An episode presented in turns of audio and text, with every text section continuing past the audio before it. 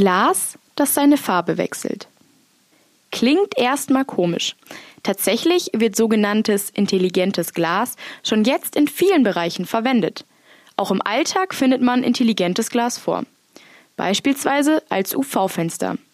Bis jetzt verlief der Farbwechsel eher schleppend. Professor Dr. Thomas Bein und sein Team sind dieses Problem in ihrer Studie angegangen. Wie der rasante Farbwechsel des Glases funktioniert, hat mir Herr Bein, Physikochemiker der LMU, erklärt. Mein Name ist Carlotta Meurer und ihr hört Neutron, den Wissenspodcast auf M945. Seit der Veröffentlichung einer Studie Digitales Modell der Lunge. Dadurch kann der Auskühlungsprozess der Leiche Milliliter pro Kilogramm idealisiertes Körpergewicht. Ach, Fantastika. Ziel der Wissenschaftlerinnen und Wissenschaftler ist es, Neutron. Neues aus der Forschung.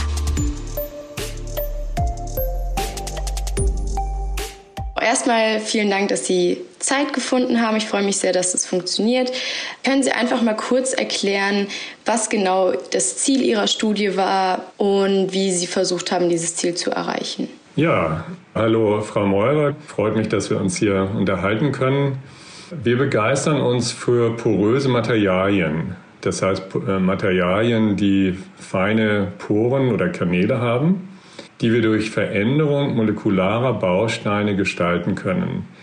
Ganz so wie man ein Lego-Haus Bausteinen zusammenbauen kann und in einem Haus sind ja auch Öffnungen und vielleicht kleine Tunnel, Kanäle und Poren.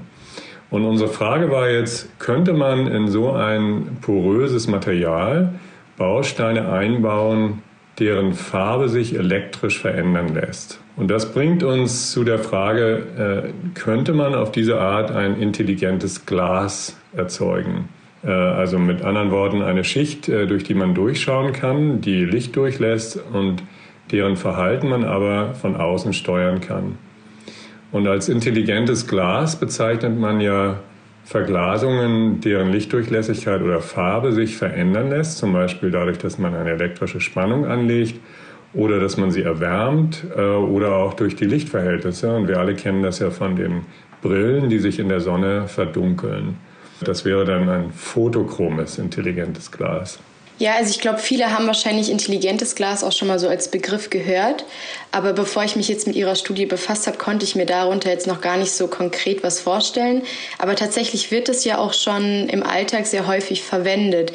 Könnten Sie da vielleicht mal Beispiele nennen, wo das inzwischen schon gang und gäbe ist? Ja, also insbesondere wenn wir jetzt elektrochromes Glas als eine Sorte intelligentes Glas mal betrachten, geht es darum, dass man deren Farbe und Lichtdurchlässigkeit durch Anlegen einer Spannung ändern kann. Dazu zählen zum Beispiel Wolframtrioxid, also ein Oxid des, äh, des Metalls Wolfram, und Polyanilin, das ist ein organisches Polymer. Und diese ändern ihre Farbe durch Anlegen der Spannung. Das ist zum Beispiel sinnvoll ähm, bei einigen Autos im Dachfenster, wenn ich die Lichtdurchlässigkeit verändern will, also zum Beispiel es wird zu hell, dann äh, drücke ich auf den Knopf und das Licht äh, wird abgeschwächt. Oder in einem Flugzeug, wenn ich schlafen will, draußen ist Tageslicht, aber ich will trotzdem schlafen wegen der Zeitverschiebung. Oder auch als UV-Schutz. Äh, und was besonders interessant ist, und das war auch in unserer Studie eine Motivation, ist, wenn Sie die Wärmedurchlässigkeit von Fenstern ändern wollen, also das Infrarotlicht zum Beispiel nicht so viel reinlassen, damit die Räume kühler werden oder im Winter nicht so viel rauslassen, damit die äh, Räume innen wärmer bleiben. Mhm. Also ist intelligentes Glas auch eine Möglichkeit, um effizienter mit Wärme hauszuhalten? Ja, genau, weil ja ein Teil der Strahlung, äh, der Sonnenstrahlung auch Wärmestrahlung ist und natürlich auch, wenn wir im Winter ein Haus heizen, von innen durch die Fenster Wärmestrahlung herauskommen kann. Und da verlieren wir dann Energie aus den, aus den Häusern. Also das sind jetzt, jetzt schon mal einige Vorteile an intelligentem Glas. Wir hatten jetzt halt die Wärme zum Beispiel, aber auch bei Autos kann man ja die Sicherheit erhöhen. Auch bei Brillen aller Art kann man einen Einfluss darauf haben, wie stark man von der Sonne geblendet wird, wie sehr sie es verdunkelt. Gibt es auch Nachteile an intelligentem Glas? Ja, ganz einfach. Natürlich ist es etwas teurer. Sie müssten ja dann diese Funktionen dort einbauen und das kostet einfach mehr Aufwand. Aber man würde sie natürlich auch nur einsetzen, wenn man diese Funktion gerne haben möchte. Also insofern sind da keine jetzt intrinsischen Nachteile äh, zu sehen. Wie gesagt, es ist etwas komplizierter, so etwas zu äh, gestalten, weil man ja Elektroden anlegen muss, äh, manchmal auch einen Elektrolyten äh, in einer Schicht dazwischen braucht. Ähm, Elektrolyte sind Flüssigkeiten, in denen Ionen wandern können, also geladene Teilchen, die man dafür braucht. Äh, das heißt, also, es wird ein bisschen komplizierter und ein bisschen teurer, aber dafür hat man eben diese äh, erhöhte Funktionalität. Ja, auf die Elektrolyte würde ich gerne später auch nochmal zu sprechen kommen. Intelligentes Glas gab es ja jetzt halt auch schon, bevor Sie mit Ihrer Forschung begonnen haben. Wieso haben Sie denn, wieso ist diese Studie denn überhaupt zustande gekommen? Was war ein Problem an, dem, an der Methode des intelligenten Glases davor, beziehungsweise was haben Sie versucht zu revolutionieren? Wenn man sich die bisherigen äh, benutzten intelligenten Gläser anschaut, äh, gerade die Elektrochromen, ähm, gibt es zwei Nachteile oder zwei Herausforderungen, würde ich sie eigentlich nennen. Die eine Herausforderung ist die Geschwindigkeit. Die Prozesse, äh, um die es hier meistens geht bisher, erfordern das Wandern von Ionen in Festkörpern. Und diese Prozesse sind ziemlich langsam. Das heißt, das Schalten von solchen Gläsern hat sich im Wesentlichen im Bereich von Sekunden bis Minuten abgespielt. Äh, und das ist natürlich ziemlich langsam für manche Anwendungen. Äh, und zum anderen ist es gar nicht so einfach, unterschiedliche Farben zu gestalten. Das heißt, wenn Sie, wenn Sie so ein düsteres Grün vielleicht nicht so gerne mögen äh, und gerne ein, ein leichtes Pink haben möchten, dann ist das gar nicht so leicht, daran zu kommen und das muss erst entwickelt werden. Und wir haben die Möglichkeiten des Bausteinprinzips der kovalenten organischen Gerüstverbindung dahingehend nutzen wollen, diese Eigenschaften zu verbessern. Also sowohl die Geschwindigkeit als auch die Vielfalt der zugänglichen Farben, die man schalten kann. Und es ist Ihnen ja auch sehr gut gelungen. Sie haben ja sogar einen weltweiten Rekord aufgestellt, was die Zeit angeht, in der Sie es geschafft haben, diesen Farbwechsel zu vollziehen. Wie haben Sie das denn geschafft? Das Einzigartige an diesen Gerüstverbindungen, äh, die man auf äh, Neudeutsch auch COFs nennt, ähm, also Covalent Organic Frameworks, ist, dass sie äh, von Poren durchzogen werden und zwar überall. Also es ist ein Netzwerk von Poren und dieses Porennetzwerk erlaubt den geladenen Teilchen, die man für diesen Schaltvorgang braucht, äh, hinein und herauszuwandern. Das geschieht dadurch sehr schnell, also dieses Wandern geschieht sehr schnell und dadurch ist auch die Schaltgeschwindigkeit sehr schnell.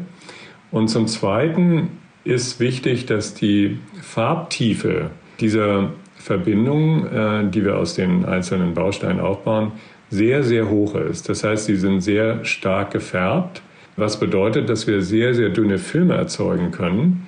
Und dadurch brauchen wir auch nur sehr wenige geladene Teilchen, also Ionen, die hinein und heraus müssen, äh, um den Schaltvorgang äh, zu bewerkstelligen. Das heißt, die Ionen haben einen sehr, sehr kurzen Wanderungsweg und das bedeutet wiederum, es kann auch alles sehr schnell passieren. Und wir haben ja gezeigt, dass wir innerhalb von Bruchteilen von Sekunden diese Farbänderungen bewerkstelligen können, weil es weniger als ein Tausendstel Millimeter dicke Filme sind oder dünne Filme sind. Können Sie vielleicht noch mal kurz erklären, was genau diese Kopfs sind, weil ich kann mir darunter jetzt noch nicht genau was vorstellen und wir bewegen uns dabei ja auch auf einem Bereich, der sehr, sehr minimalistisch ist, oder? Sehr minimalistisch, ja. Wir sind äh, in in äh, Strukturen, die sich im Nanometerbereich abspielen oder, oder äh, im Nanometerbereich Größenordnungen darstellen. Unter COFs kann man sich am besten vorstellen molekulare Bausteine, wie zum Beispiel die es in Chlorophyll gibt, Farbstoffe äh, oder auch ähm, Verbindungen wie Benzol, solche Verbindungen äh, zusammenfügen wie mit Lego-Bausteinen. Und äh, was in unserem Fall dabei herausgekommen ist, ähnelt einem Bienenwabenmuster. Mit den äh, Waben, die ja alle in eine Richtung gehen und die so sechseckige Formen haben. Und ganz ähnlich äh, sind die Strukturen entstanden, die wir aus molekularen Bausteinen zusammenstellen. Dabei gibt es dann chemische Reaktionen, die diese Bausteine verknüpfen. Ganz ähnlich wie man auch normale Polymere herstellt, also normales Plastik.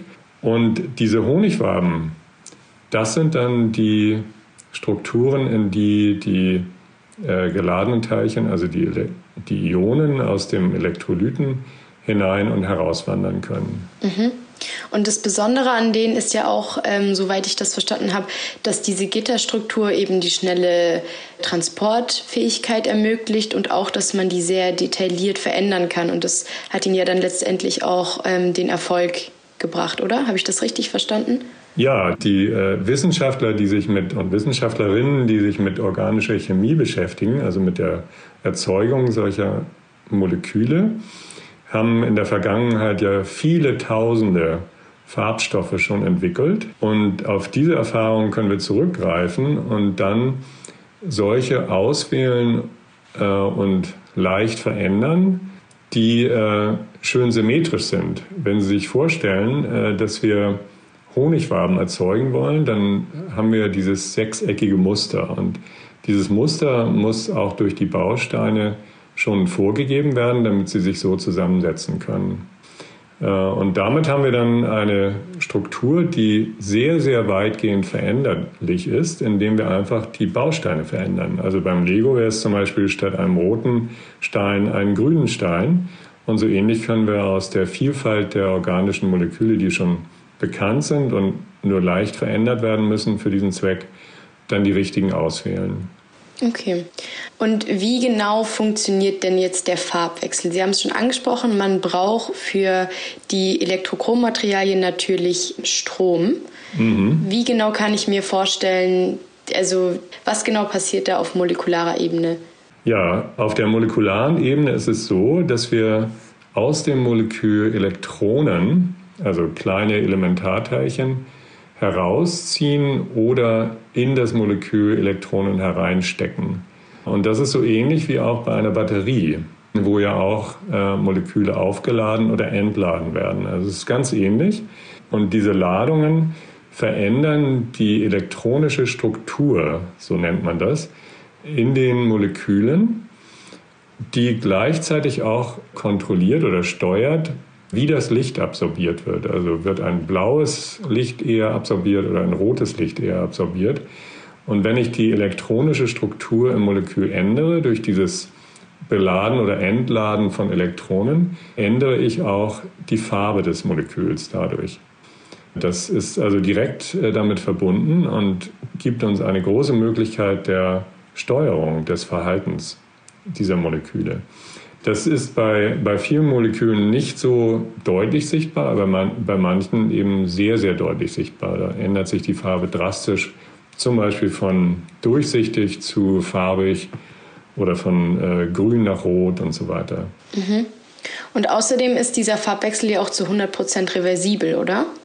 Ja, das, äh, das ist nicht immer so. Da muss man die richtigen, sehr stabilen Farbstoffe auswählen damit nicht noch Nebenreaktionen, also unerwünschte Nebenreaktionen stattfinden, die dann nach und nach den Farbstoff zersetzen zum Beispiel. Das ist eine Herausforderung, die man dann im Bereich der Anwendung unbedingt auch natürlich optimieren muss.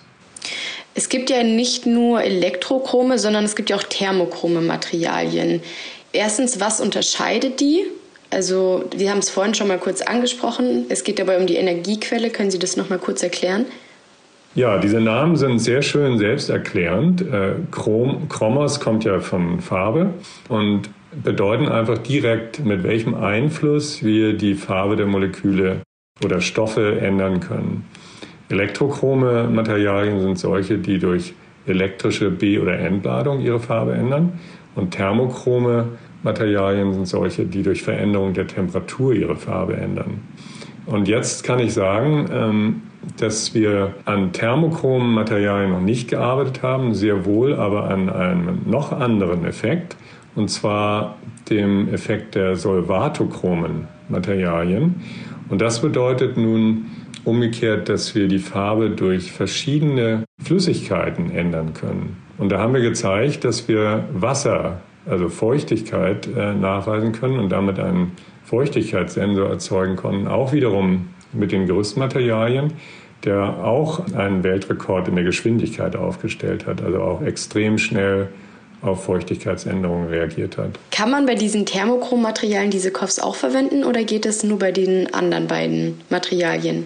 Äh, das kann ich Ihnen nicht sagen, aber ich vermute mal, dass man geeignete thermochrome äh, Farbstoffe auch einbauen kann, solange das chemisch funktioniert und solange dann ein Koff entsteht. Das ist ja nicht garantiert, das muss man durch Forschung herausfinden. Okay. In dem Artikel stand jetzt, dass die Reduktion und die Oxidation unterschiedlich lange gedauert haben. Meine Frage wäre jetzt noch auch für die Leute, die wahrscheinlich jetzt sich nicht mehr so gut an den Chemieunterricht erinnern können. Was genau sind nochmal Reduktion und Oxidation vor allem in diesem Zusammenhang? Welche Rolle spielen sie bei dem Farbwechsel bei intelligentem Glas? Also man definiert äh, Reduktion als Beladung mit Elektronen. Das heißt, ich äh, schaufle mehr Elektronen in ein Molekül oder in ein Material hinein. Und Oxidation als den Entzug von Elektronen. Äh, also da ziehe ich Elektronen aus dem Material heraus. Also kann ich mir sozusagen die Reduktion als der erste Farbwechsel vorstellen und falls dieser Farbwechsel reversibel ist, die Oxidation dann als das Umgekehrte, also dass die, das mhm. Material. Okay, genau. Sie haben es vorhin auch schon angesprochen. Das Besondere an den Kopfs hatten wir schon gesagt, ist einerseits die Gitterstruktur. Sie hatten vorhin auch noch von einer Elektrolytlösung gesprochen. Wieso brauche ich jetzt eine Elektrolytlösung? Welche Aufgabe hat sie? Ja, die Elektrolytlösung dient dazu, dass ich überhaupt in dieser kleinen elektrochemischen Zelle, die man dann ja gestaltet, dadurch einen Strom haben kann, dass also überhaupt Ladung ausgetauscht werden kann. Und ähm, wenn ich beispielsweise den Koff oder die äh, Gerüstverbindung jetzt oxidiere, muss ich die Ladung des Gerüstes kompensieren mit negativen Ionen. Und diese negativen Ionen aus dem Elektrolyt äh, müssen in das Gerüst hinein diffundieren können.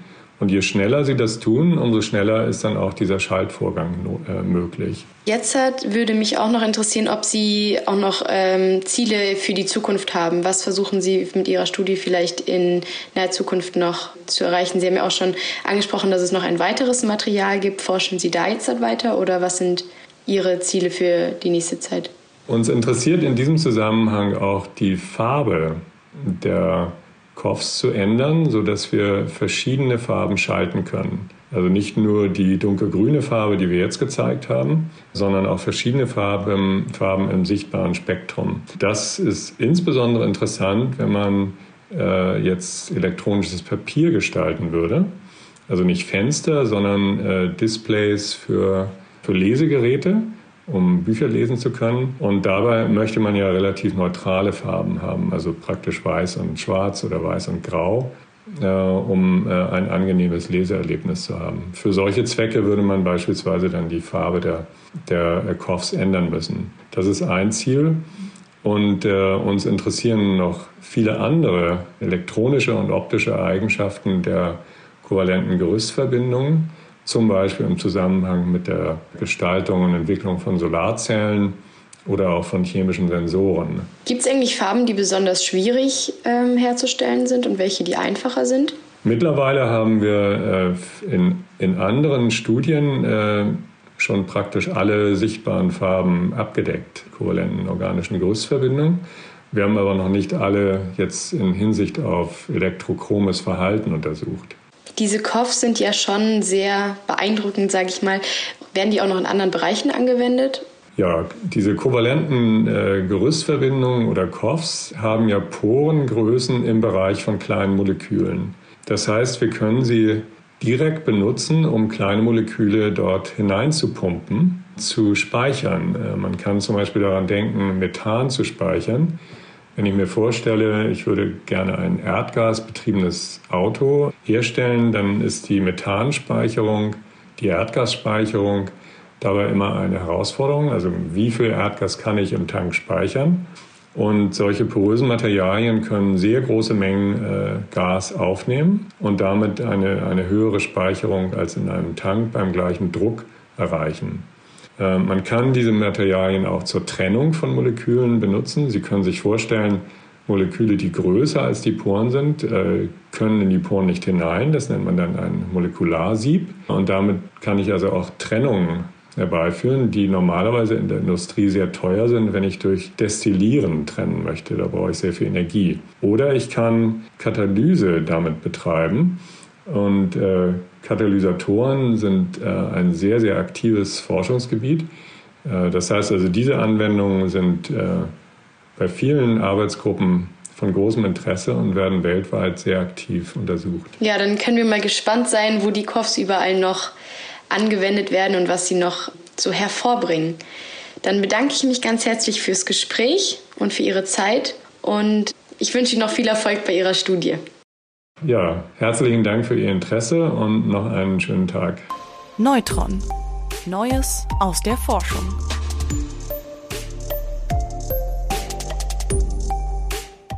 Neutron ist eine M945 Produktion, ein Angebot der Media School Bayern.